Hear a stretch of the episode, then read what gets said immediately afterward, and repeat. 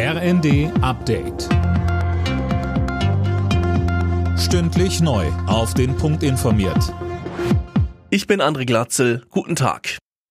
Im Streit ums Bürgergeld haben sich Ampel, Koalition und Union offenbar geeinigt. Es soll weiterhin sofort Sanktionen geben, etwa wenn Bezieher des Bürgergelds angebotene Jobs ablehnen. Morgen berät der Vermittlungsausschuss über den Kompromiss. Gaskunden sollen doch schon ab Januar entlastet werden. Der Preisdeckel für Strom und Gas kommt zwar erst im März, soll aber rückwirkend angerechnet werden. So steht es in einem Gesetzentwurf der Bundesregierung.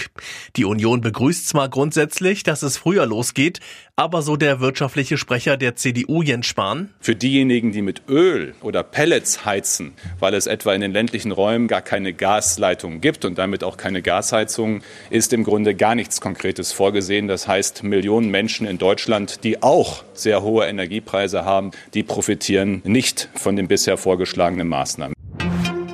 Tierbesitzer müssen von heute an tiefer in die Tasche greifen. Nach gut 20 Jahren gilt eine neue Gebührenordnung für Tierärzte. Es verdoppelt sich beispielsweise der Preis für eine Impfung von Hund oder Katze.